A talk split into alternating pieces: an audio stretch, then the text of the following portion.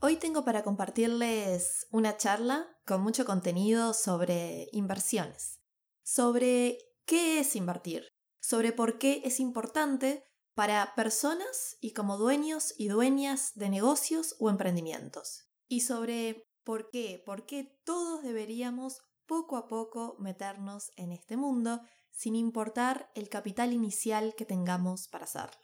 A veces invertir suena algo lejano, difícil o que hacen muy pocos, ya sea por desconfianza que tengamos, miedos o porque simplemente nadie nos enseñó a hacerlo. Pero no tiene por qué ser así.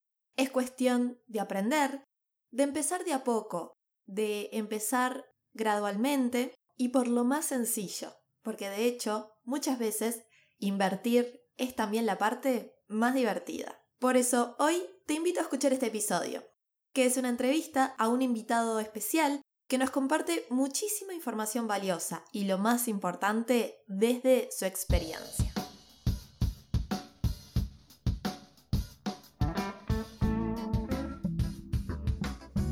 En este podcast hablamos principalmente de administración de empresas, pero también de buenas prácticas, habilidades y hábitos que podemos potenciar para ser cada día mejores. Y parte fundamental de la supervivencia, sostenibilidad y crecimiento de personas y empresas son las finanzas e inversiones. Invertimos ni más ni menos que para lograr nuestros objetivos.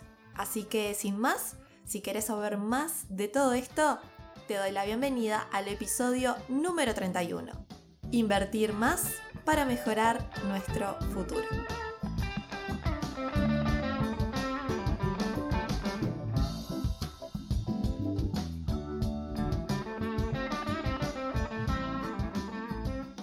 Buenas, bienvenidos y bienvenidas a este nuevo episodio que, como escuchaste en la intro, será de inversiones, de cómo invertir nuestro capital, ya sea en ahorros, capital que tengamos en ahorros o utilidades del negocio. Y para esto, hoy me acompaña alguien que ya he nombrado algunas veces en otros episodios, hemos hecho de hecho referencias cruzadas, y es Nicolás Rodríguez. Nico es eh, cofundador del Club del Inversor de aquí de Uruguay, una comunidad para aprender y compartir experiencias eh, sobre inversiones. También tiene su podcast del club, del Club del Inversor. Además es emprendedor, ingeniero en informática, director comercial en Solar Totem, entre otras cosillas que hace. En realidad con Nico había, ya hemos venido hablando bastante, eh, pero no nos habíamos conocido personalmente y por eso estamos hoy acá haciendo algo que nos gusta, que es hablar bastante y hacer podcast. Nico, ¿cómo estás? Bienvenido. Bueno, eh, muchas gracias Lucía por esta presentación bastante completa. Este, un placer eh, estar acá eh, pudiendo hablar contigo y con tu audiencia también. Este, es un podcast que también yo sigo. y bueno, nada, como decía vos, en realidad un simple facilitador y hay una persona que le gusta empujar y emprender, este, que ama este mundo de las, de las inversiones y que, nada, también como decías tú, hacemos con un montón de, gusto el, podcast este del Club del Inversor. Sí, tal cual, sin duda, en eso tenemos varios puntos en común y bueno, gracias a, vos por participar, compartir este momento, tu tiempo y conocimientos. Em, bueno, antes de empezar, me gustaría preguntarte, ¿hace cuánto haces esto de invertir? Y bueno, ¿cómo fue que arrancaste un poco? Hay una versión comprimida de. Una versión comprimida porque lo, de lo histórico. la gente no sabe que venimos hablando hace como dos horas que estamos hablando.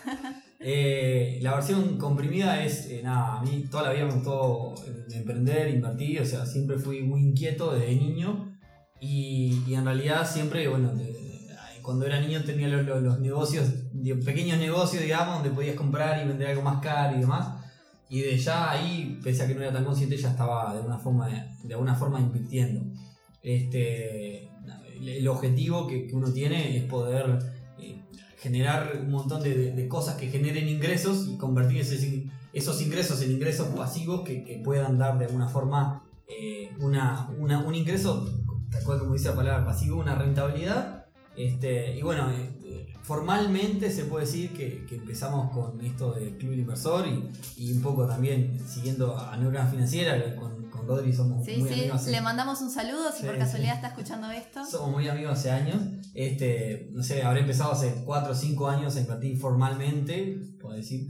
Y, y bueno, nada, eh, nada. hoy, eh, digamos, ya lo hago de, de forma, no sé si profesional, pero sí hoy es un, con- un conocimiento que estamos este, democratizando, como decimos nosotros. Sí, tal cual.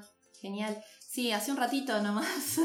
hace bastante y se nota que tienen bastante experiencia y que hablan con propiedad y de su propia... Sí, digamos que, que- en este mundo de la inversión, o sea, se, se haría muy largo con podcast, pero pasé por, por casi todo lo que se puede hacer para intentar, eh, digamos, generar una rentabilidad, ganar dinero y, en, en definitiva, invertir eh, también es invertir. O sea, nosotros siempre hablamos que hay dos, dos, dos líneas, digamos, que uno tiene que tener. Uno es invertir tiempo y otro es eh, invertir dinero. Y también se puede jugar a ambos.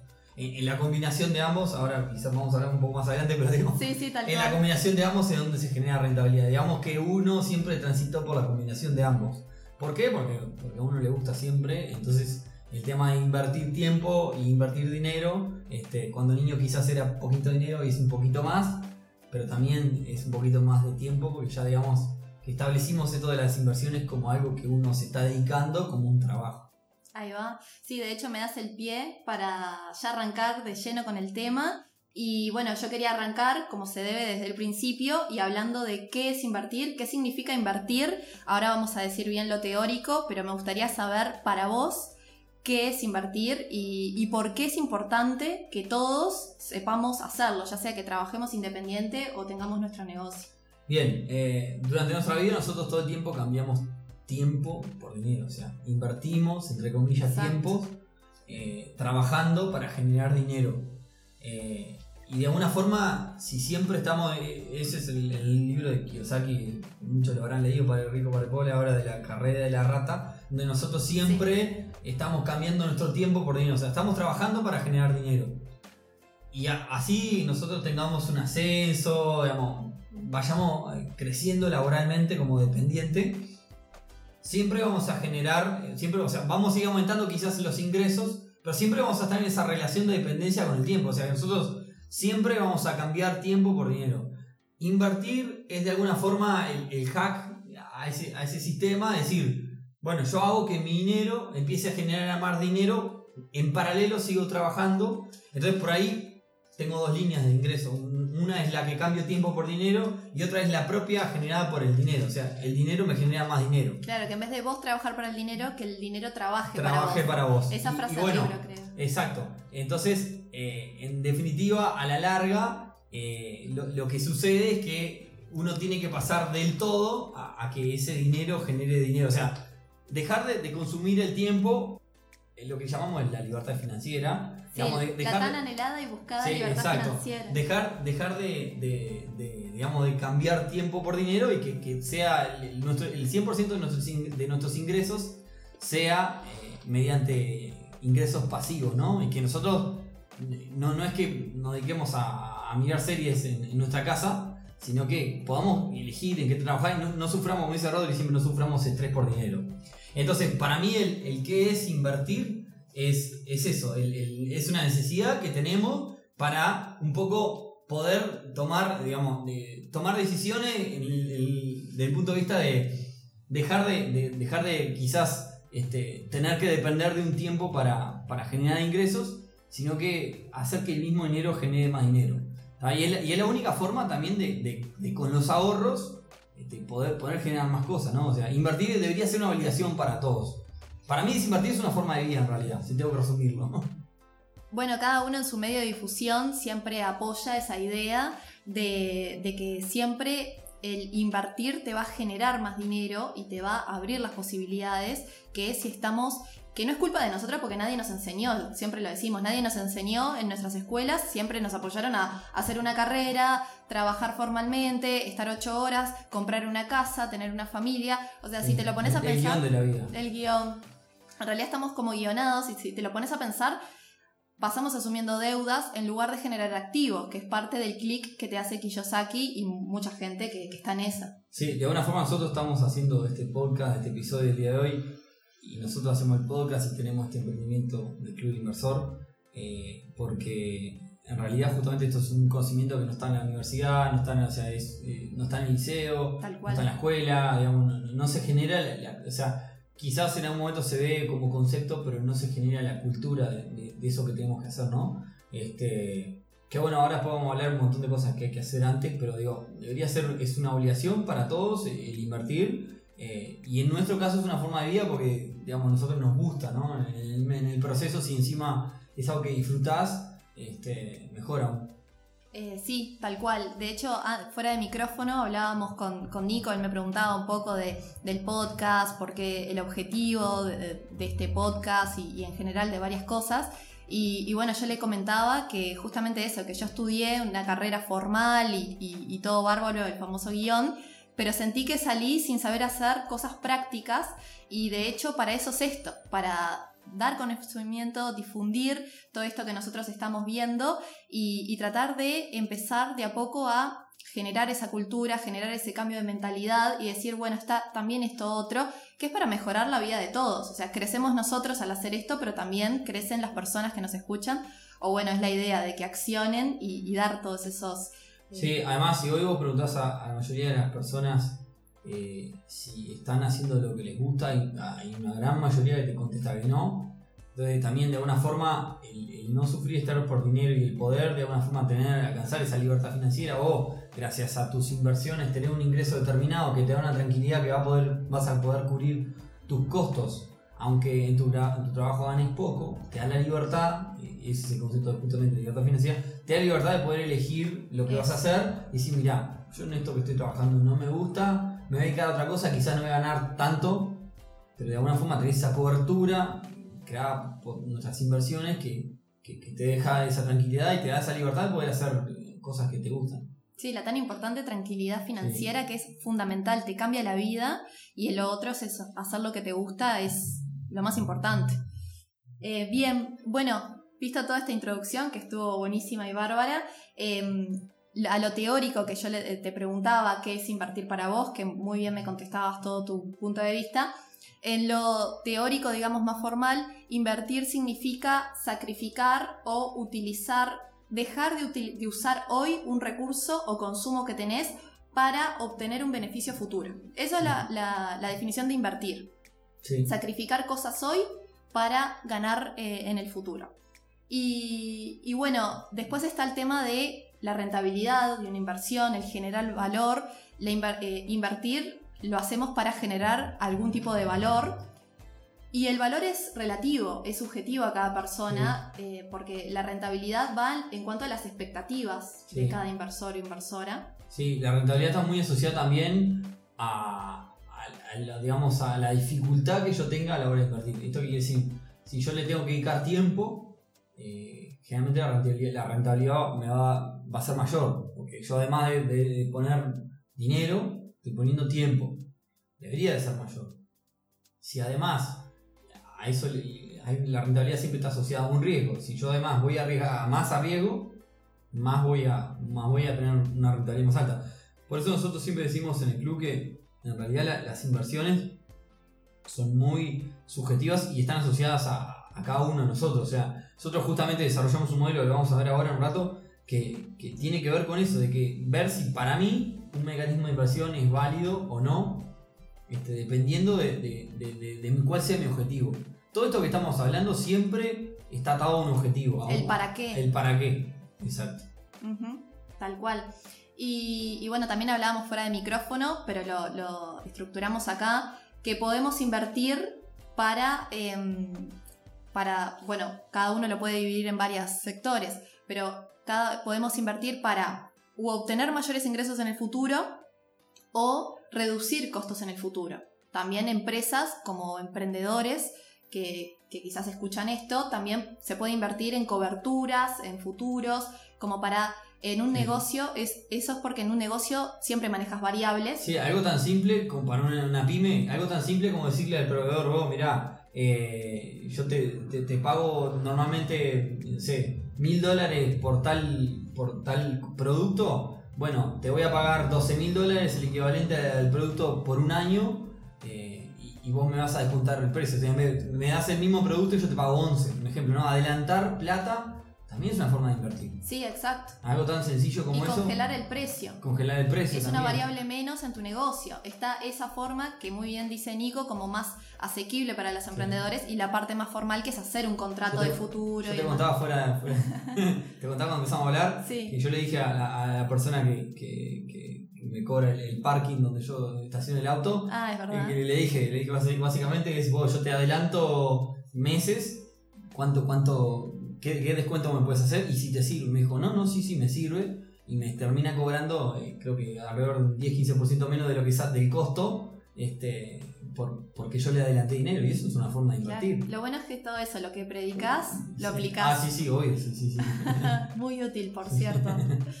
Em, bueno, Tai, cerrando un poco esta intro, eh, yo quería decir de, de lo que decía Nico, que por- de la importancia, del por qué es tan importante, tan fácil, porque invertir es, es necesario para todos, porque tenemos dos cosas, eh, dos asuntos eh, importantes. El primero es que tenemos pérdida por inflación, si es Sí. en pesos. Tenemos ese impuesto silencioso, como le dicen algunos, que muchas veces no caemos en cuenta. O sea, es necesario invertir a veces para no perder plata. Y lo segundo es, el- es algo que poca gente tiene en cuenta, que es el costo oportunidad de tener fondos inmovilizados. Sí, Es el costo de tener plata quieta. Sí.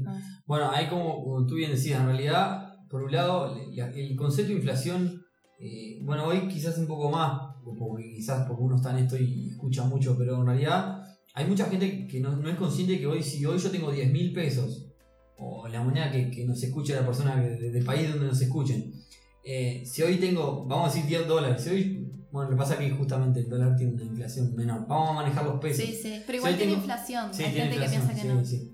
Este, si hoy tengo 10 mil pesos el primero de enero, esos 10 mil pesos me van a dar para comprar tal electrodoméstico, ¿no?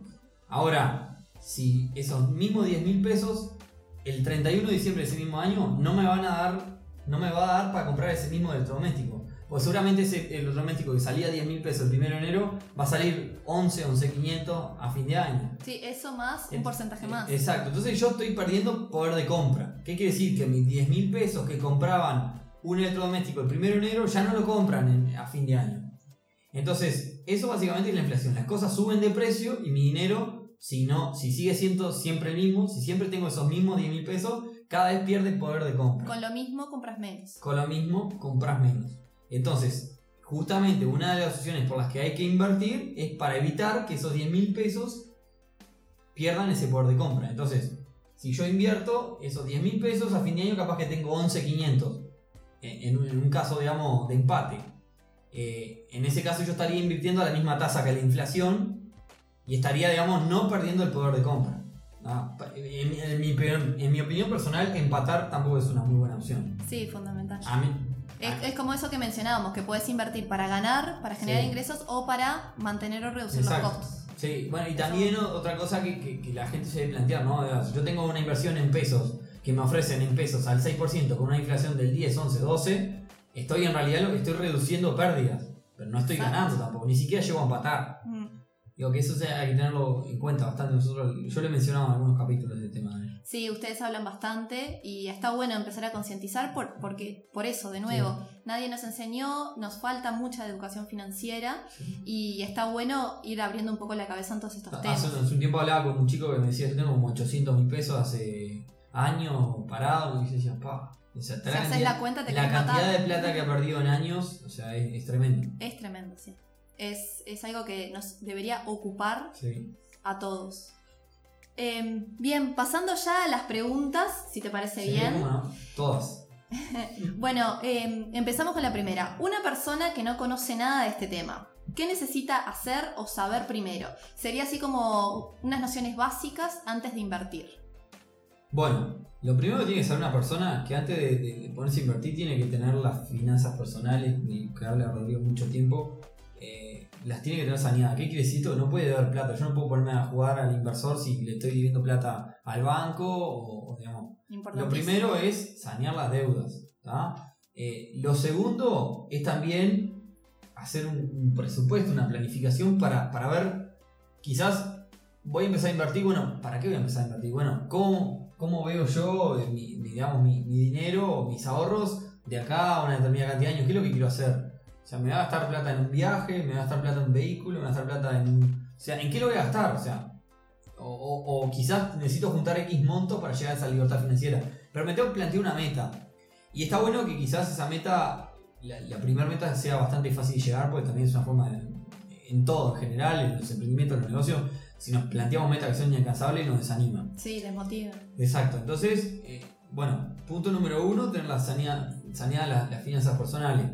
Punto número dos, eh, también tener un plan, tener un plan, un objetivo, porque eso nos va a marcar, ahora después vamos a ver en el modelo de análisis de inversiones de, diferentes negocios, cómo eso va a marcar todo el resto de los puntos. Punto número 3, bueno, tener un registro de gastos, aunque eso tiene que ver con las finanzas personales, pero también tiene que ver con las inversiones. Este, porque eso me va a permitir, imaginemos que yo tengo un fondo de, eh, sé, 10 mil pesos, como veníamos hablando hoy.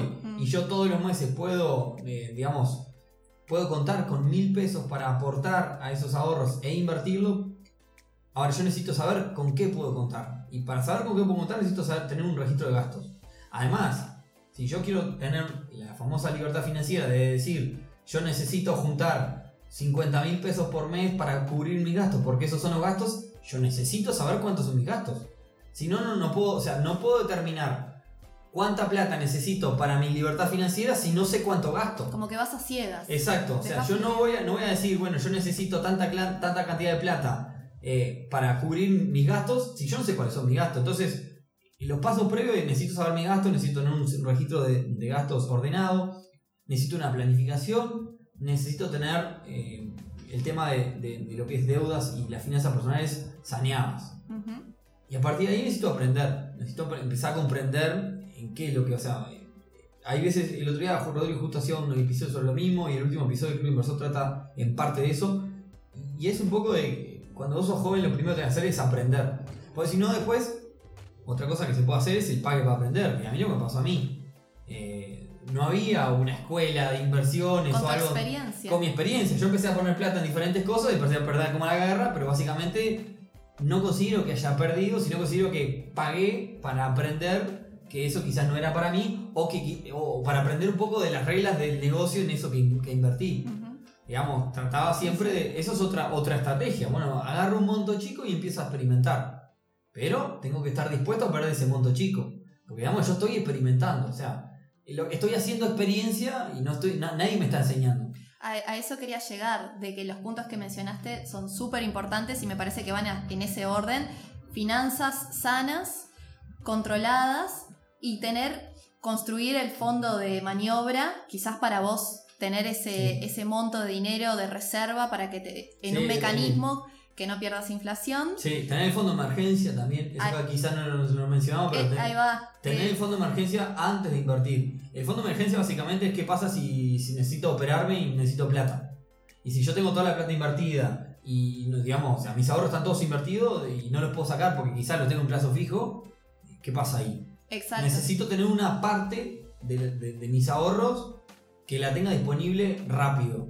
Entonces, ese es mi famoso fondo de emergencia. ¿Para qué? Por si pasa algo.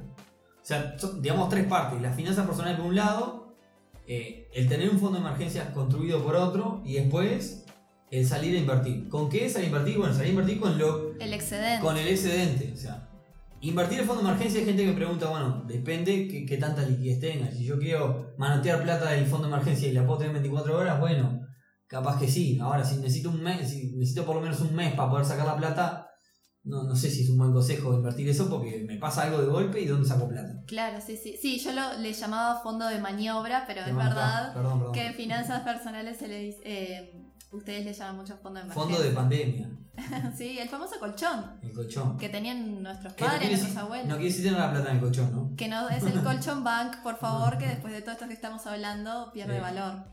Eh, buenísimo, Nico, muchas gracias. Muy completa. Eh, bien, ahora pasamos a la siguiente que sería repasar brevemente en qué podemos invertir, eh, más o menos con sus pros y sus contras. Ustedes en el club siempre hacen como un poco la Sí. división de lo que es economía real, Sí. inversiones. Avanti nomás. Bien, tenemos dos categorías grandes. ¿tá? Eh, Hay un mapa en, el sitio de nosotros tenemos un mapa, de, digamos, un- eh, empezó siendo un esquema interno entre nosotros y terminó siendo un mapa gigante donde están todas. Y básicamente hay dos categorías. El mercado financiero y la economía real. Y para, para, para la gente común, que, que, que, somos la mayoría, nosotros somos todos mortales, ¿no?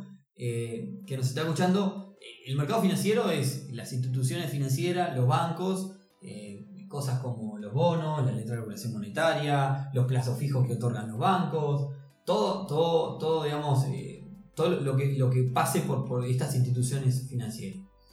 Ese es el mercado financiero. Por otro, es, generalmente es, no, no es dedicado, ¿no? Digamos, yo compro un bono, un bono y me olvido hasta que el bono venza, digamos, el bono, para que no entiende, es un préstamo que yo le estoy haciendo al, al, al Estado, al, al, gobierno, ¿no? Es lo más pasivo. Es súper pasivo, ¿no? Uh -huh. este, quizás el, es, es, muy parecido al plazo fijo, todos lo podemos entender, le presto la, la, plata al banco por un determinado tiempo y el, el, banco me va a pagar, me va a devolver la plata y me va a pagar un interés por prestarle la plata al banco. Eso es el mercado financiero.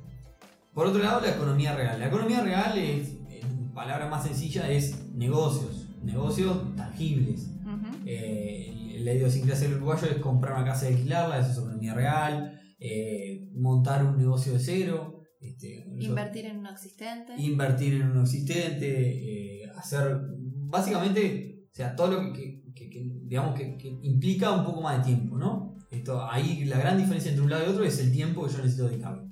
En la economía real eh, va, va, a implicar un poco más de dedicación. Entonces yo soy alguien que digo, mira, yo la verdad no entiendo nada de esto, pero no tengo ni dos minutos para esto como nos pasa mucho, mucha gente nos, nos, nos habla del tema, digo, lo primero que le digo es aprende un poco, o sea, tomate unos minutos ¿no? para aprender, una, digo, no, no, te tires así, y si no, pedirle a alguien que te administre la plata, porque si no estás como medio así como hablábamos hoy, ¿no? Pero bueno, si, no, si después de, de, de, de, tener el conocimiento, digamos, de saber qué hacer con el dinero, no tenés ni un minuto para dedicarle a, a, a controlar tu dinero, anda por un mecanismo pasivo, por, por algo del, digamos, del mercado financiero. Este, porque la economía real, si bien obviamente da mucha más rentabilidad, implica tiempo, es remangarse y ponerse a trabajar. Eso es economía real. Sí, sí, sí. Es cierto.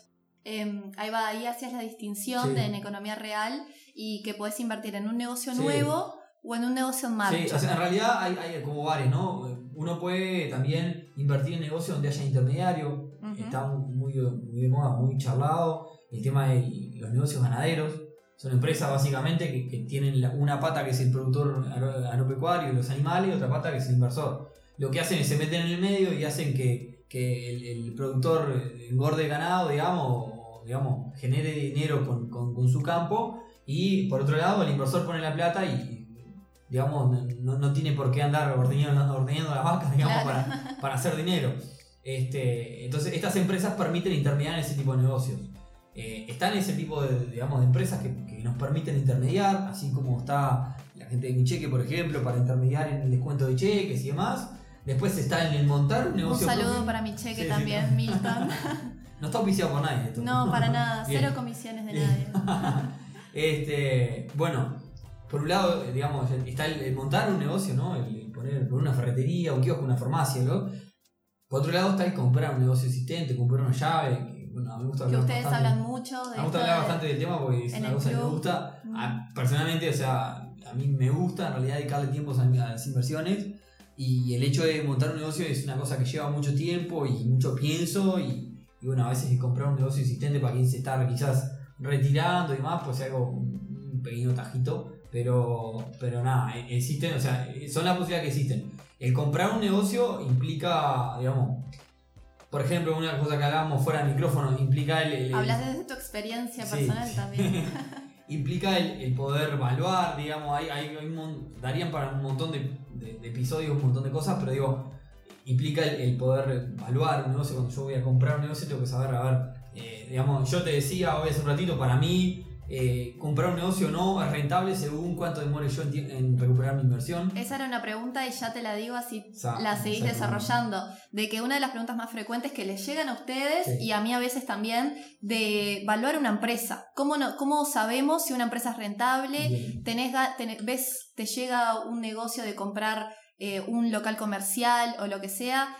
¿Cómo como personas normales podemos hacer Bien. la evaluación? Ahí, ahí, te voy a hacer una, una, separación porque hay algo que se llama el value investing, sí. que, que, es, es el, básicamente el invertir en acciones que está del otro lado digamos, del mostrador, que es lo que yo hablé del, del mercado financiero, es una posibilidad y me- hoy, hoy está muy de moda el decir, ah, yo estoy invirtiendo en, en Apple, estoy invirtiendo en Facebook. Queda cool. que queda cool. Y, y en realidad es una de las posibilidades que tiene el mercado financiero, invertir en acciones de empresas.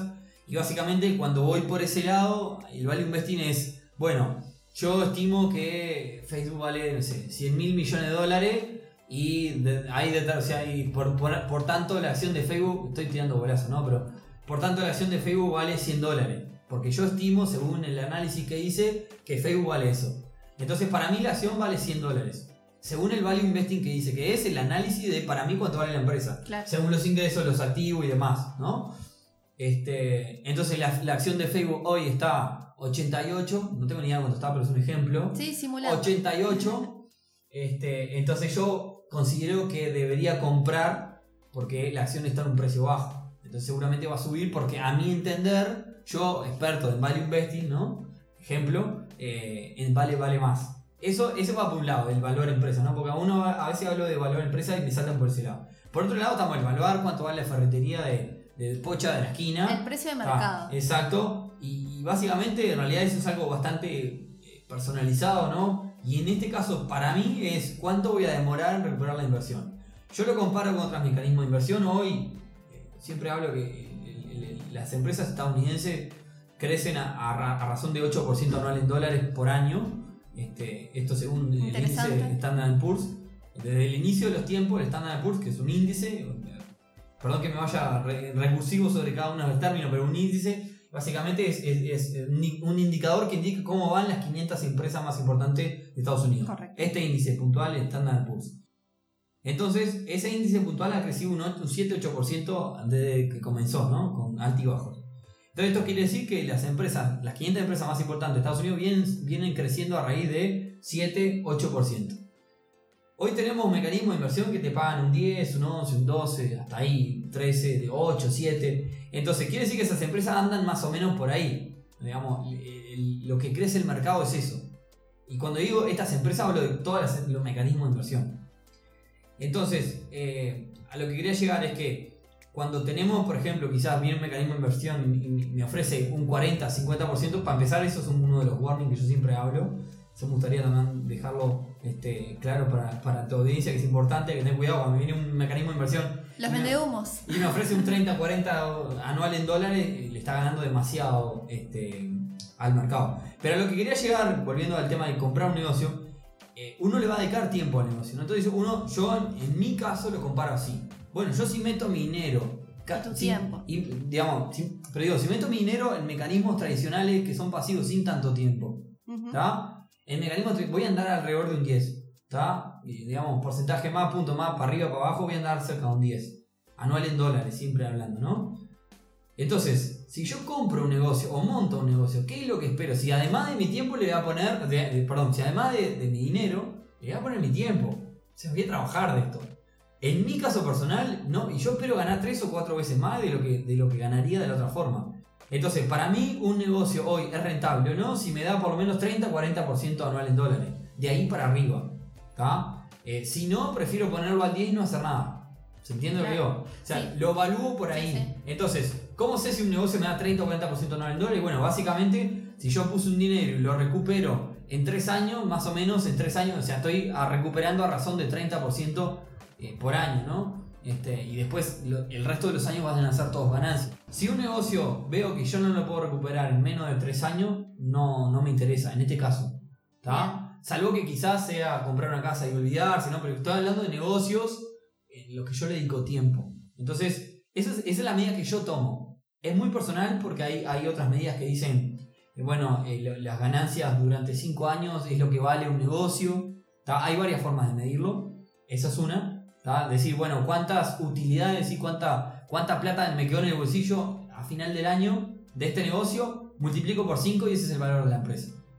Esa es una forma de, de evaluar una empresa. Hay mil formas.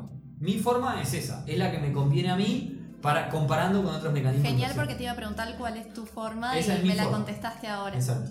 Buenísimo. Eh, sí, yo nomás meto un bocadito después de todo que quedó esto súper completo. Que primero que quiero volver un segundito para atrás sin extenderme mucho, que mencionábamos de que se puede in- invertir en un negocio nuevo. Nico y Rodrigo también en el club hablan mucho de eh, invertir también como posibilidad de comprarte un trabajo para vos.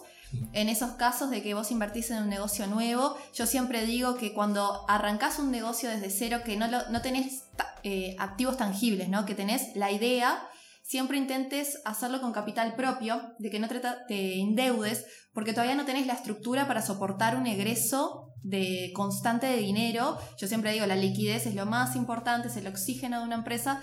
Entonces, cuando vos te hay gente que pasa, a veces tiene una idea y ya pide prestado. En el caso de que arranques un negocio nuevo, eh, es mejor empezar con capital propio o préstamos de Family and Friends, los, amigos.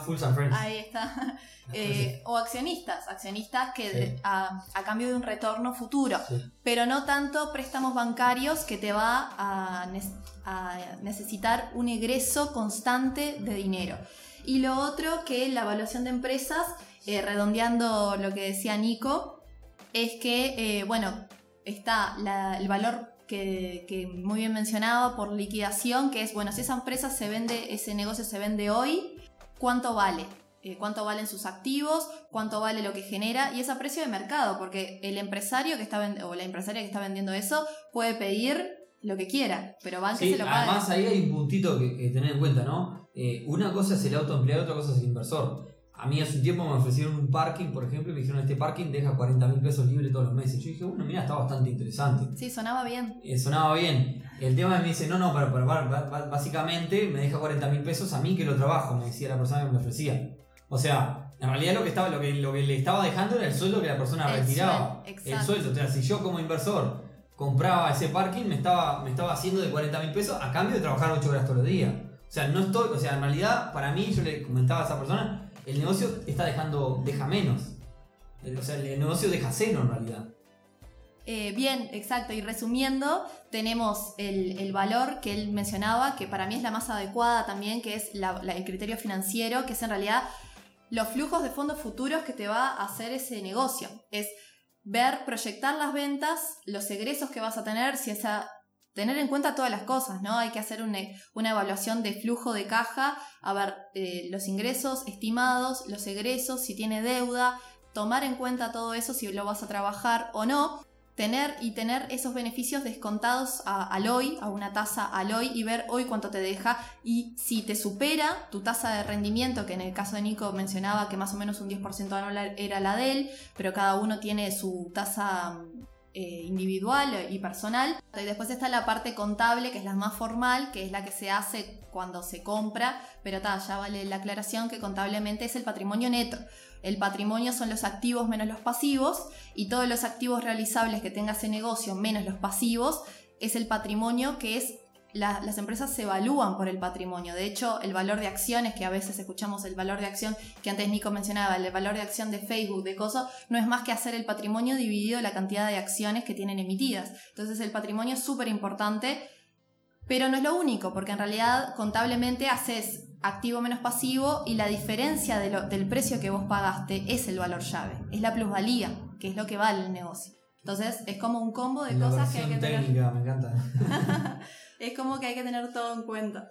Em, bien, hablábamos de economía real y hablábamos de mercado financiero. Te pregunto, eh, en cuanto a esto de, invertir en bolsa, ¿qué tip nos darías que tiene que tener una buena cartera de inversiones o un buen portafolio según vos? Bien, eh, un portafolio de inversiones, para empezar, debe ser diversificado. Regla número uno. De oro. No puedo, no puedo meter todo los huevos en la canasta. O sea, porque me pasa algo con eso y perdí todo mi capital. O sea, el otro día alguien me preguntaba este, por qué la gente invierte en bonos o por qué invierte en esto si da una rentabilidad. Y la, la respuesta, hay mil respuestas, pero una de ellas es ¿por qué hay que invertir en todo? Básicamente hay que invertir en todo, repartir en todo lo que más se pueda. Cuanto más diversificado está, menos riesgo estoy corriendo, o sea, estoy repartiendo el riesgo. Eso para empezar, debería estar diversificado. Por otro lado, tenemos algo que se llama la renta fija, o sea, que alguien me dice, mira, yo te voy a pagar tanto por año, tanta rentabilidad, y eso es lo pactado y eso es lo que yo cobro. Y por otro lado, tenemos renta variable. Renta fija podríamos mencionar que esto que mencioné el ganado, por ejemplo, donde vos firmás un acuerdo con un contrato con la empresa que te dice, bueno, voy, te voy a pagar 8% anual en dólares del capital que vos tengas. Y renta variable quizás puede ser comprar una acción de Facebook, por ejemplo. Comprar la acción esta que yo decía, que, que para mí vale 100 en 88, mañana sube a 140 y bueno, aumenté bastante, casi el doble mi, mi capital este, en ese caso. Hay una regla que dice yo debería tener también, debería tener un poco de renta fija y podría, podría- debería tener un poco de renta variable. Básicamente, renta variable es más arriesgado, ¿no? Porque puedo ir para arriba, puedo ir para abajo. Como su palabra lo indica. Exacto, es variable. Entonces, el- la renta variable es más arriesgada, la renta fija es, bueno, está, quizás no es tanto, pero está asegurado. Se maneja generalmente un 70% de fijo y 30% Bueno, pero ahí depende de tu edad y tu objetivo. Claro. Ahí va. ¿tá? O sea, ahí depende de tu edad. O sea, vos cuando arrancás, si sos muy joven, estás abajo de los 30, deberías de tener la mayoría en renta variable. Deberías empezar a arriesgar. Jugás a largo plazo. Sí, pero en realidad digo, deberías arriesgar. Estás en el momento de arriesgar. Claro. Ahora, cuando estás más cerca del retiro, bueno, ahí deberías tener la mayoría de renta fija. Este, hay una ley que dice que el porcentaje de renta variable es tu edad más no sé, alguna posición de renta Ah, hay una, como No una ecuación, una fórmula Sí. que después si la encuentro la dejo en las notas del programa no o, me acuerdo del- cómo es. o de la web. Está, está, yo, yo, en realidad, yo en realidad soy alguien bastante agresivo. Este, y en realidad tengo fijo, fijo no tengo nada. Tengo todo variable y arriesgo todo lo que más puedo. Y, y busco, digamos, generar el capital que yo te- que tengo ganas de llegar para, para conseguir libertad financiera o, o más tranquilidad al corto plazo. O sea, mi plan es en 5 o 6 años llegar al capital que yo tengo ganas de llegar. Y para eso necesito arriesgar. Necesito arriesgar mucho. He perdido, sí, he perdido también. No, no, no he ganado todo, obviamente. Siempre hay pérdidas. Pero, pero bueno, está. y se aprende es- de, de- exacto. de esas caídas. Entonces siempre voy, voy por cosas de renta variable, de rentabilidades gigantes y a base de dedicarme tiempo. Y recién mencionabas de invertir en acciones. Para las personas que, porque eso de invertir en una acción puntual, me imagino que tenés que tener algún conocimiento de ese negocio. Otros mecanismos son como por ejemplo los fondos, Bien. ahí Bueno, importante destacar que para todas estas cosas de acciones, letra de evolución monetaria, bono, o sea, hay un montón de, de- de cosas que, eh, que implican un, un intermediario, ¿no? Yo quiero comprar una letra de regulación monetaria, este, y no es que yo voy y le toco la puerta al Banco Central y me compro una, una, una letra. Básicamente lo hago a través de intermediarios. ahí va cómo, cómo se hace. Exacto. Entonces, existen en Uruguay eh, y en otros países también, o sea, lo- los, famosos brokers, ¿no? los, los intermediarios de, de bolsa, que en este caso también aquí en Uruguay los bancos te, te hacen intermediarios para algunas cosas, no para todos. En el caso de las acciones, eh, o sea, hay, hay, hay, digamos do- dos escuelas, el utilizar un broker local y utilizar broker eh, internacional, o sea, ir casi que directo a, a comprar uno la acción. ¿Cuál es la diferencia? Esto también es una pregunta que todo el tiempo nos hacen. El broker local te va a, te va a proporcionar una cuenta de banco local y vos le vas a girar la plata de tu banco local a una cuenta local. O sea, vos le estás girando a una empresa local tu plata. Y esa empresa va a girar la, la plata a Estados Unidos, a Europa, donde la invierta.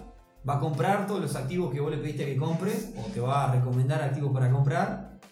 Y después cuando quieras cobrar va a volver la plata para atrás y lo mismo. Ese, ese mecanismo va a ser más caro. Porque en el medio la empresa intermediaria local te va a cobrar. Te va a cobrar más que lo que, te puede cobrar un broker online eh, americano directamente. Te va a cobrar más. eh, y si operas todos los días te va a salir más caro también. O sea, porque hay algo que se llama operar el, costo por trade. Ujú. El trade es cada una de las operaciones que yo hago. Eh, Hoy compré una acción de Facebook. Operaciones mañana- de compra y venta. Sí, de compra y venta en la, en la bolsa. Entonces, eh, pero tiene otra ventaja el local, ¿no? El local es, yo puedo levantar un teléfono, puedo llamar y decir, "Vos, ¿qué pasa con él? ¿Cómo es esto? Que me expliquen, que me asesoren, que me ayuden. La transferencia es lo mismo también. La atención, La, la atención y- la transferencia. La transferencia va a ser una transferencia local. costos de transferencia mucho Costos de menores. transferencia mucho menores. ¿tá? Entonces ahí tengo que jugar con los costos. Y por otro lado, como contraparte, podría decir, bueno, yo compro una acción de Facebook a través de un broker internacional que, en el caso, por ejemplo, de un broker que, Ameritrade, por ejemplo, que es uno muy nombrado. Eso te iba a preguntar, ¿cuáles páginas o Bueno, está Cortito Intera- igual. Interactive Brokers, este, Interactive Brokers Ujú. con K. Eh, después está Ameritrade, que también sirve mucho para las, es usado para, para las acciones. Y, y bueno, para Ameritrade, por ejemplo, tiene un sistema de cero comisión. No te comisiona sobre las acciones que compras. Pero ahí también tienes que jugar con él. ¿Cómo ganan? Bueno, ganan por, por otros, ganan, ganar, ganan. Por, por varios lados ganan, pero, pero. Queda para otro Sí, episodio. ganan por varios lados, pero, pero en realidad es una de las preguntas que uno se puede hacer también, está perfecto. Pero lo que voy es que Eh, lo que quería decir que en realidad yo ahí tengo que hacer una, una transferencia internacional eh, y también pasa eso de que voy a tener una cuenta en no sé dónde y ah, me- tengo una duda, Google, ¿no? O sea, no, no va a haber alguien, un ejecutivo para ah, asesorarme ni nada. O sea, por- o sea, yo siempre lo que recomiendo es empiecen por un broker local. Si quieren empezar a invertir en bolsa, empiecen por alguien local que usted pueda llamar, aprendan y demás, porque el día de mañana se tiran solo, o sea, salteás, obviamente va a ser más barato ir derecho a mi trade. Es bastante más barato. Pero también va a ser bastante más borroso. El tema de los brokers locales, como ustedes a veces también mencionan, es el capital inicial. Sí, también. Este, seguramente depende de la presión que vaya a hacer y qué es lo que quiera comprar, este, el, el- el- digamos el monto que tengo que, que tengo que. Nosotros en el club inversor hablamos Hablan mucho, bastante de esto. habla mucho de los diferentes brokers que hay. Sí, este, sí, es cierto. y hay brokers que, que trabajan solo con una determinada cantidad de público, que si no tenés 40, 50 mil dólares para arrancar no, no sirve. Y hay otros que se dedican un poco más al, al- al inversor minorista, este, pero bueno, no, estamos auspiciados por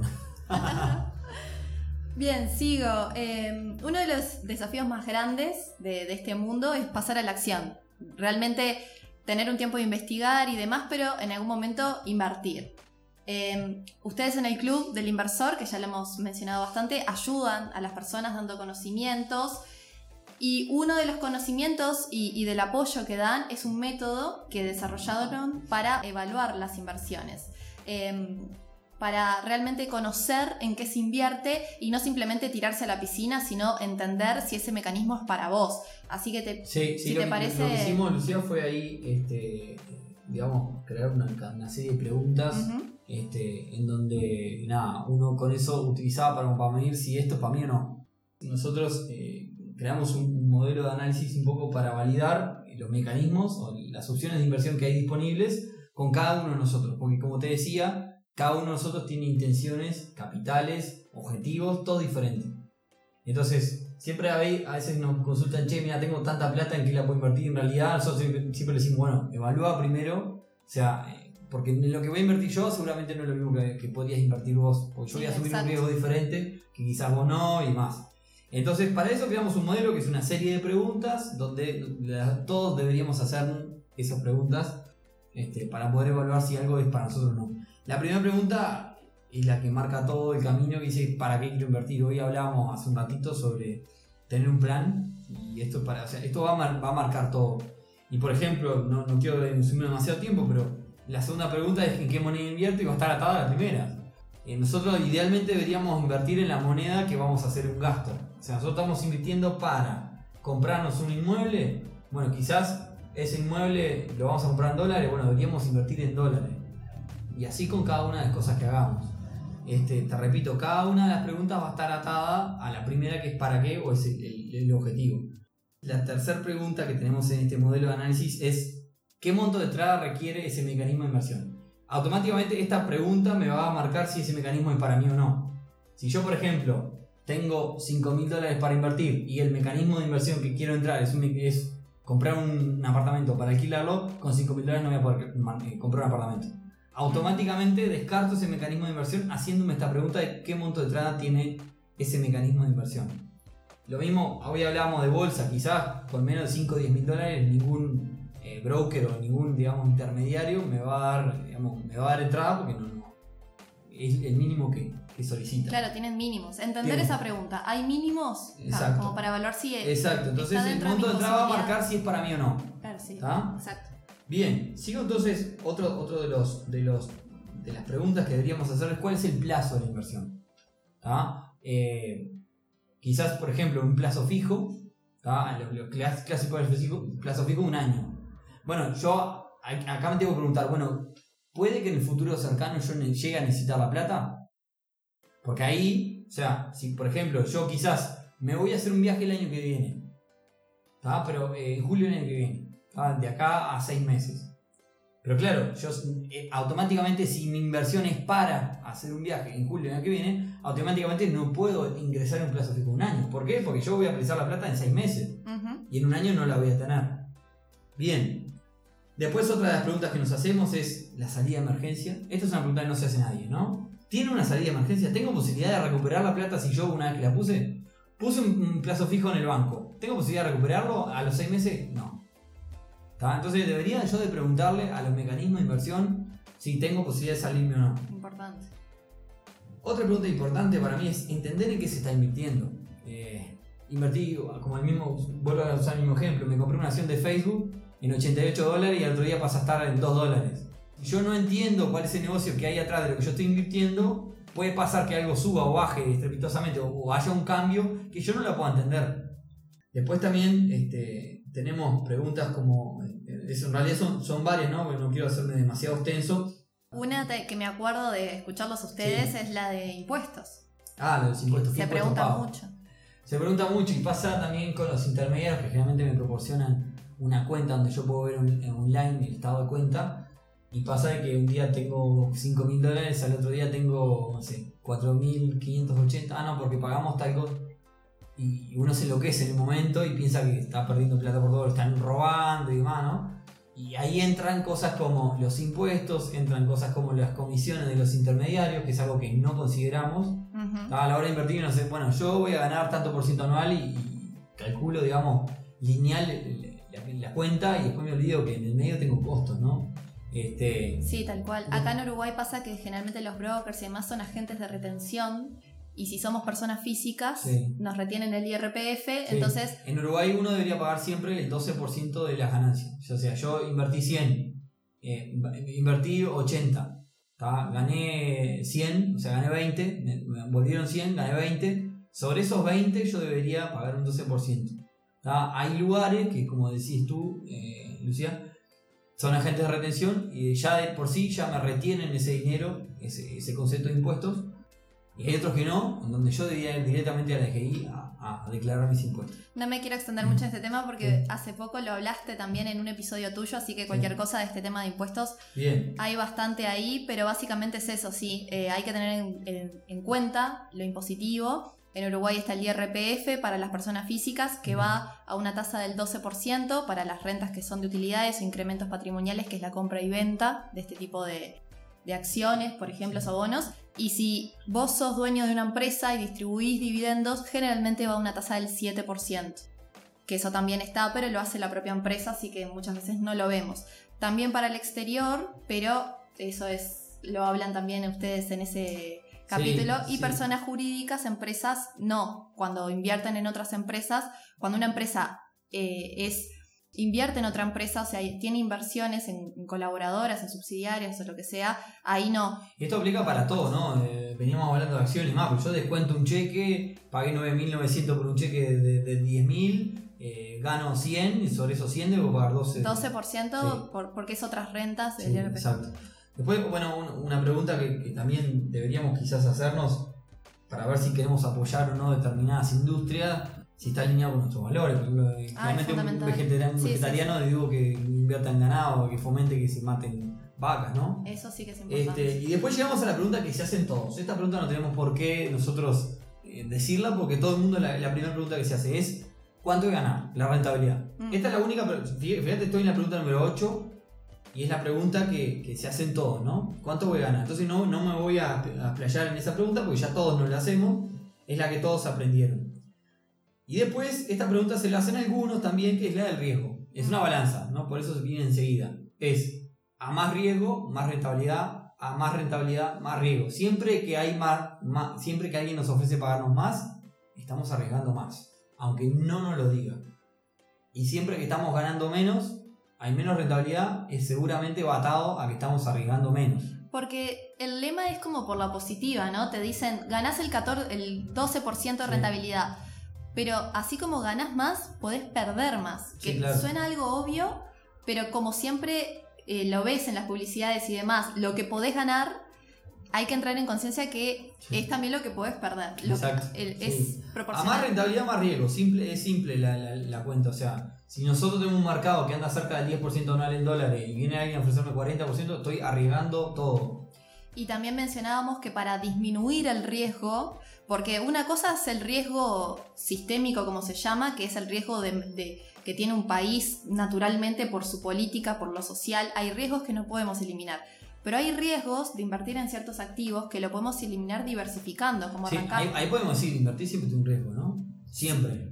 No invertir también tiene riesgo, tengo la plata en el colchón, vienen, me asaltan y, ahí se me, fueron, se me fue mi plata. O sea, invertir siempre tiene un riesgo y de esa persona que te dicen, ah, bueno, eh, tengo ganas de invertir en esto, pero tengo miedo y más, siempre, siempre, siempre hay un riesgo. Siempre está el riesgo este sistémico que es el del país en sí, A, variables totalmente externas a vos. Sí, sí, sí, Después hay otras cosas que sí podemos controlar y hace poco Uruguay minimizar, sacó, Hace poco Uruguay sacó una emisión de bonos este, en donde fue muy famosa internacionalmente y, muchos inversores nos escribían y decían, vos mirá, todo el mundo dice que esto está increíble para invertir. Pero la realidad es que es todo lo contrario. Como Uruguay en su momento, porque ahora estamos como en caso, hizo un buen manejo de la pandemia, a nivel mundial era, digamos, la deuda uruguaya era bien reconocida, digamos, era, era bien vista por inversores. Entonces terminó pagando un 2% anual en dólares el bono. Y cuando me preguntaban los inversores, ¿esto está bueno para invertir? Y mirá, me dijeron que no, porque no paga casi nada. ¿Pero por qué no paga casi nada? Porque invertir en Uruguay, en ese momento donde fue la emisión, era un riesgo muy bajo. Entonces justamente al riesgo bajo se le acompaña una rentabilidad baja. Exacto. Después otra pregunta que, siempre deberíamos de hacernos y es una pregunta por la cual fue creado el Inversor es, bueno, ¿conozco a alguien que haya invertido en esto? ¿Tengo referencia? ¿Qué es lo primero que nosotros hacemos cuando vamos viajamos y vamos a un hotel? Buscamos TripAdvisor, a ver cómo la pasaron el resto, siempre Generalmente buscamos quién, quién la pasó mal, a ver, a ver qué, tan, qué, tan horrible puede ser. Entonces, básicamente, la comunidad que nosotros tenemos en parte es por esto, ¿no? Es para validar eh, que, nosotros tenemos ganas de invertir en algo, ver, experiencias, ¿no? Y de alguna forma el club inversor eh, es una de las cosas que hacemos. Compartimos experiencia en mecanismo para que quien está arrancando en ese mecanismo pueda tener de primera mano, digamos, una experiencia. Y acá viene la pregunta que quizás es media fea de hacerle a, el mecanismo, viene alguien de una empresa a ofrecerme invertir en, en hipotecas, ponele, y yo te tengo que preguntar, bueno, ¿qué pasa si el intermediario desaparece? Viene fulano a invertir, a ofrecerme invertir una hipoteca, un préstamo garantía hipotecaria. ¿Como un incobrable te referís? No, no, viene una empresa intermediaria, de cualquier índole, a prestar, a, digamos, a ofrecerme invertir en un mecanismo cualquiera. Este, y yo le tengo que preguntar, ¿Qué pasa si vos como empresa intermediaria desapareces? Ah, si la empresa, no el deudor. No el deudor, si la empresa. La empresa. Vamos a poner el ejemplo del ganado que es más fácil. ¿Qué pasa si la empresa que intermedia en el ganado desaparece? Ok, claro. Bueno, puede ser que quizás las vacas que yo invertí quedaron a mi nombre, entonces ahí me olvido. O sea, puede ser. Y eso es una pregunta que tenemos que hacer, digamos. También no se hace nadie esa pregunta, pero es. ¿Es legal o está legalizado? Este, hay varios casos de no este menor. ¿no? no menor, ¿no? no, no me quiero meter en problema a la hora de invertir lleva tiempo, dedicación. Ah, me quiero meter en descontar cheques a nivel particular. Bueno, tengo, lo que hablábamos antes. Tengo que girar la plata, ir a buscar el cheque, y ir a depositarlo, demás. O sea, lleva un tiempo. Pues, o sea, tengo que medir el tiempo que me va a llevar y eso tengo que poner arriba de la mesa. Si mi hora vale tanto, bueno, eh, tal mecanismo me va a llevar una hora, a toda la plata que yo puse necesito ponerle mi hora esa que, gasté como un costo. Quizás es medio demasiado digamos, meticuloso. pero es correcto. Es, correcto el cálculo. Y hay una pregunta que no tengo en la listita, pero me han hecho en algunas charlas, que es ¿qué pasa si, si la quedo, si me muero? ¿Qué pasa con mi dinero? Si ese le hable a mis hijos. es que pensamos que, claro, general, pasa. Esa, esa, pregunta surgió en, un, en una charla que fui dando y tal, la verdad que, la sí, que, sí, la sumé. Así que bueno, nada, por ahí queda un poco el modelo de análisis de inversión. Genial impecable, muy pero muy útil. Si me permitís, después dejo un resumen en la web para de algunos puntos claves al menos, referenciando la web de ustedes. Y, bueno, una de las preguntas, ya casi terminando, eh, una de las preguntas también que, me ha llegado y seguro a ustedes les llega a montones también, es en qué invertir en estos momentos, ¿no? Que sin irnos muy largo, porque ya hemos hablado un montón. Y antes que me, digas nada de esto. Sé que es una pregunta súper subjetiva eh, y compleja de contestar por esto mismo, pero me gustaría saber cuál es tu producto estrella, por ejemplo. Bien, eh, arranco por la primera, es ¿qué invertir en estos momentos? En estos momentos eh, pasa de que a nivel economía real hay mucha oportunidad por la pandemia, para quien nos escucha, estamos frente a una pandemia mundial, ¿no? Que si nos escuchan en el 2000, no sé qué, capaz que. Sí, sí. Este, hay mucha oportunidad del lado de la economía real, entonces es un buen momento para invertir. Arriesgado, sí, muy, muy arriesgado. Pero es, pero hay, digamos, están surgiendo muchas oportunidades de la economía real. si sos una persona agresiva desde el punto de vista de inversiones, es una buena oportunidad encontrar cosas de economía real, empresas que tuvieron que bajar, mandar empleados a seguro de paro, tuvieron que se endeudaron y demás, que empiezan a liquidar bienes, vehículos, inmuebles. Puede haber oportunidad para comprar cosas baratas, este, siempre obviamente buscando digamos, el ofrecer y generar una rentabilidad Lo que hablamos de evaluar la empresa. Sí, puede, puede haber oportunidad para comprarse negocios que, que se estén fundiendo y quizás tener una espalda propia y decir, bueno, yo tengo, me compro este negocio que le está yendo mal hoy, pero yo tengo una espalda para aguantar, aguanto un año y después que pase la pandemia, este negocio tiene mucho potencial, puede haber eh, oportunidades por ese lado para perfiles agresivos. Siempre para perfiles agresivos puede haber oportunidades por la economía real. Eh, generalmente para perfiles más, digamos, conservadores, es mejor volverse para otro, porque hoy, hoy antes de pandemia estaba pasando que muchos inversores están pasando de el mercado financiero a la economía real. Y bueno, quizás si sos alguien medio conservador, quizás es momento de, de, aguantar, de quizás analizar más las inversiones, digamos, porque hoy lo que antes quizás no tenía riesgo hoy tiene un poquito más de riesgo. Entonces, quizás si sos, si alguien totalmente conservador, pasarse por momentos al, mercado financiero puede ser una, una buena idea. Eh, invertir en, en, cosas que, digamos, súper conservadoras, este, como, como, digamos, como impasse, ¿no? Como un stand-by de mientras veo qué, pasa, con qué pasa en, lo que tiene que ver con bolsa, hay mucha volatilidad también. Entonces quizás no es para un perfil tan conservador mandarse para eso. No sabemos qué va a pasar finalmente, ¿no? Este, entonces, nada, puede ser una buena idea pasarse al, al, mercado financiero. Y la otra pregunta, eso según el perfil, ¿no? Vuelve lo mismo. Y la otra pregunta era, ¿cuál era mi producto estrella? Bueno, yo soy alguien muy, muy agresivo en las inversiones. Eh, hago cosas que, que, que, me den muchísima... No, no invierto, tengo reglas, no invierto a largo, a largo plazo en absolutamente nada. Este, invierto todo el corto plazo con altas rentabilidades y con tiempo. Mi producto estrella quizás puede ser los cheques. Ah, yo estoy descuento cheques y esa, esa, parte es, digamos, es un producto que, no falla, por lo menos, o sea, falla, pero, pero la tasa de las ganadas versus las perdidas es más grande eh, y en general mi producto estrella siempre fue la compraventa de, de cosas, de, vehículos, como te mencionaba hoy cuando estábamos charlando, este, todo lo que sean negocios eh, de, pasamanos, por así decirlo, ¿no? Este, eso es lo que yo hago básicamente, yo invierto en el corto plazo. No me gusta poner plata a largo plazo porque yo estoy con un objetivo al corto plazo que es llegar a determinado monto. Después que yo llegue a determinado monto, voy a tratar de sacarme cosas porque hoy casi no tengo tiempo para nada y ahí sí, quizás me voy a algo más pasivo, a largo plazo y demás, que, digamos, no voy a estar no voy a estar atrás de, generar inversiones en el corto plazo. Claro, sin duda el corto plazo es mejor la dedicación de tiempo y la economía real. ¿Y al largo plazo? ¿Y en el largo plazo? ¿Qué producto elegirías? Yo en el largo plazo, eh, y quizás algunos de los que andan en el 10% y más, puede ser este, cosas hipotecarias, préstamos con garantía hipotecaria, puede ser ganado, puede ser, yo qué sé, compra. Seguramente a largo plazo, cuando yo llegue a esa cifra que tengo ganas de llegar, este, diversificaría. Agarraría, pondría una parte en ganado, otra parte en algún inmueble, otra parte un poco de acción, en índices, en ETF, que son formas de invertir en índices y demás. Todo, todo en el punto más, punto menos, alrededor del 10%. Este, quizá diversificaría por ese lado. Pero digo, en este momento estoy solamente este, para, el corto plazo, rentabilidades grandes. Bueno, como te contaba hace un rato, tengo un restaurante que, compré, que me lleva mucho tiempo. Mi objetivo es comprar otro negocio en breve también con el dinero que esté generando con ese negocio. Yo compro una farmacia igual, lo que sea, una casa de salud, lo que venga. Este, Una mente inquieta. Sí, exacto. O sea, yo hoy estoy comprando negocios, estoy generando cosas al, al corto plazo de ir recuperando rápido este, negocios rentables a base, repito, la gente va a pensar que, la gente se puede hacer dinero de un día para el otro como si nada, a base de mi tiempo, ¿no? Vivo 24 horas para esto.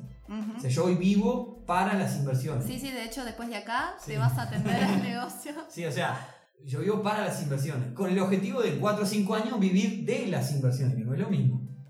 Entonces, básicamente, ese podría ser quizás la, la frase final. sí, una buena frase, la verdad. Eh, bien, para terminar, ¿algún consejo, recomendación que te parezca importante dejar? aprendan y hagan networking. Eh, charlen con toda la más cantidad que puedan. Solamente por charlar.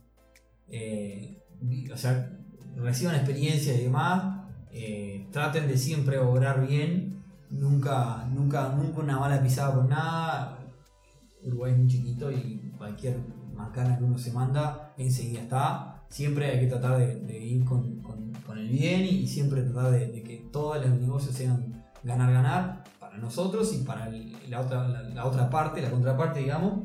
Este, y hagan mucho networking. Júntese con un, uno que tenga un boliche, con uno que tenga con un asesor de Wall Street, con, júntese con más la, cantidad, la cantidad más grande que puedan. Háganlo en este momento online porque hay que quedarnos en casa.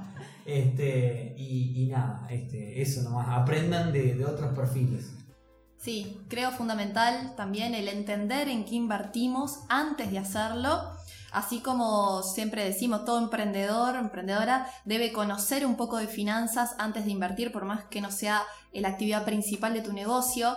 Hay nociones básicas de finanzas que tenés que entender para, para ordenarte en la parte numérica y tomar decisiones en base a ello. Y bueno, si es un negocio más consolidado, después que tengas estados financieros, que tengas el balance, el estado de resultados, todas esas cosas, tenemos que entender e interpretarlas.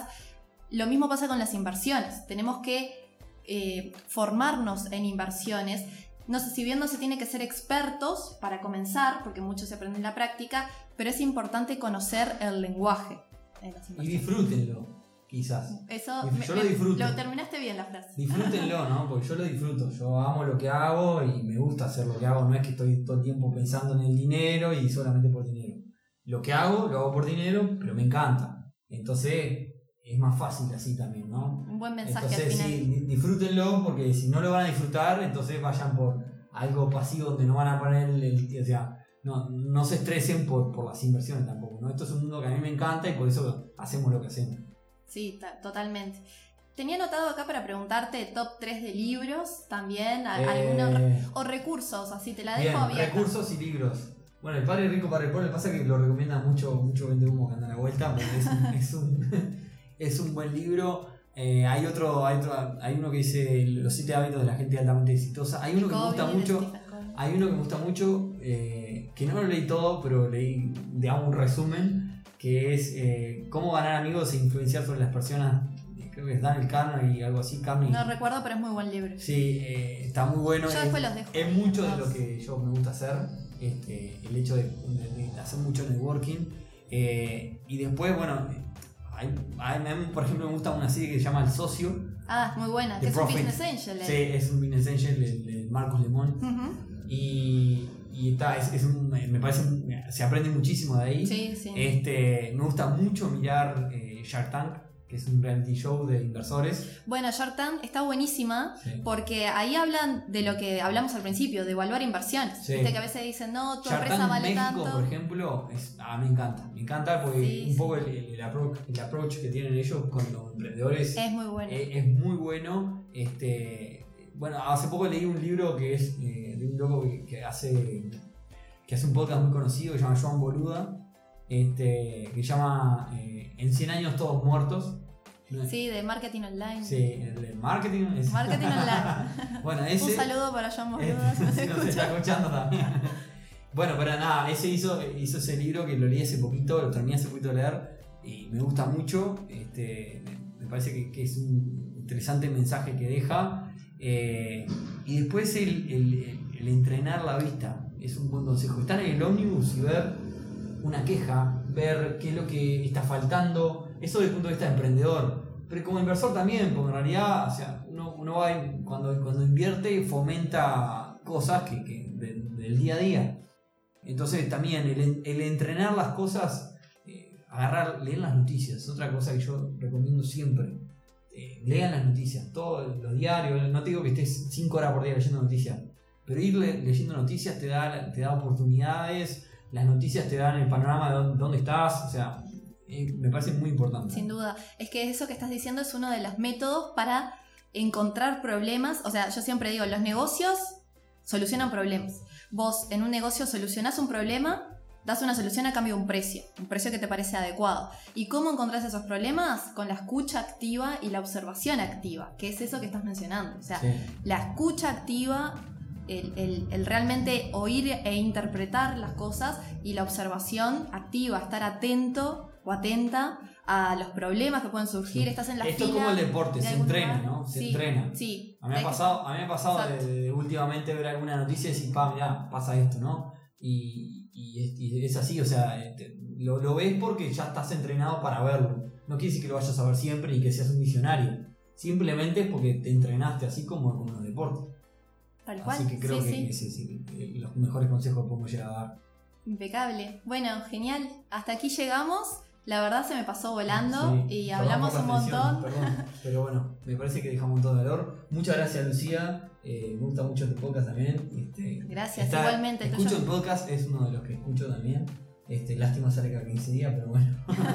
sí, sí, este, temas de dedicación, como ya hablamos. Pero bueno, nada, eh, sí, eh, nada, gracias. La verdad que estuvo buena la charla y me parece que le aporta mucho a la gente que es el objetivo de esto. Exactamente, no, gracias a ti, gracias por compartirnos todos estos tips, recomendaciones, tu historia, tu experiencia, herramientas. Ojalá que todos los podamos capitalizar pronto, ya que estamos en la jerga, ya la vamos incorporando.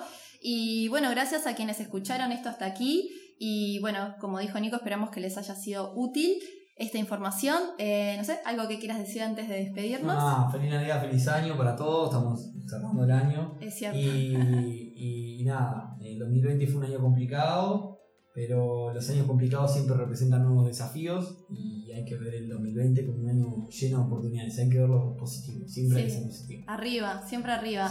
Y, bueno, nos escuchamos en el próximo episodio, que ya será el último de esta temporada y del recorrido del podcast. Nostalgia, cara, cara triste. Lamentablemente, em, bueno, recuerden seguir al podcast por las redes, está Instagram, Facebook y Twitter, para estar al tanto del estreno del próximo episodio. Gracias, chao chao. La idea del episodio es romper la creencia de que para invertir es necesario hacerlo con mucho capital. La idea es impulsarte a invertir más. Invertir ni más ni menos que para lograr tus objetivos.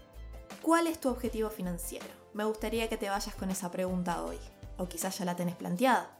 ¿Cuál es tu objetivo? ¿Cuál es tu para qué de todo esto? ¿Comprar una casa? ¿Viajar? lograr mayor seguridad para vos o para dejarle a tu familia, emprender o la anhelada libertad financiera. El ahorro. Ahorrar es seguro. Es un gran hábito y quiere decir que si ahorramos tenemos unas finanzas sanas, pero solamente ahorrar no te va a generar rentabilidad. La inversión es lo que te va a generar rentabilidad, pero siempre va a haber un riesgo asociado mayor o menor, dependiendo del caso, por eso es importante aprender. Empezar de a poco, gradualmente y de forma periódica, por instrumentos conocidos y más seguros y luego ir escalando. Y lo más importante, hacerlo hoy. Porque como dicen, el mejor momento para plantar un árbol fue hace 10 años. El otro mejor momento es hoy.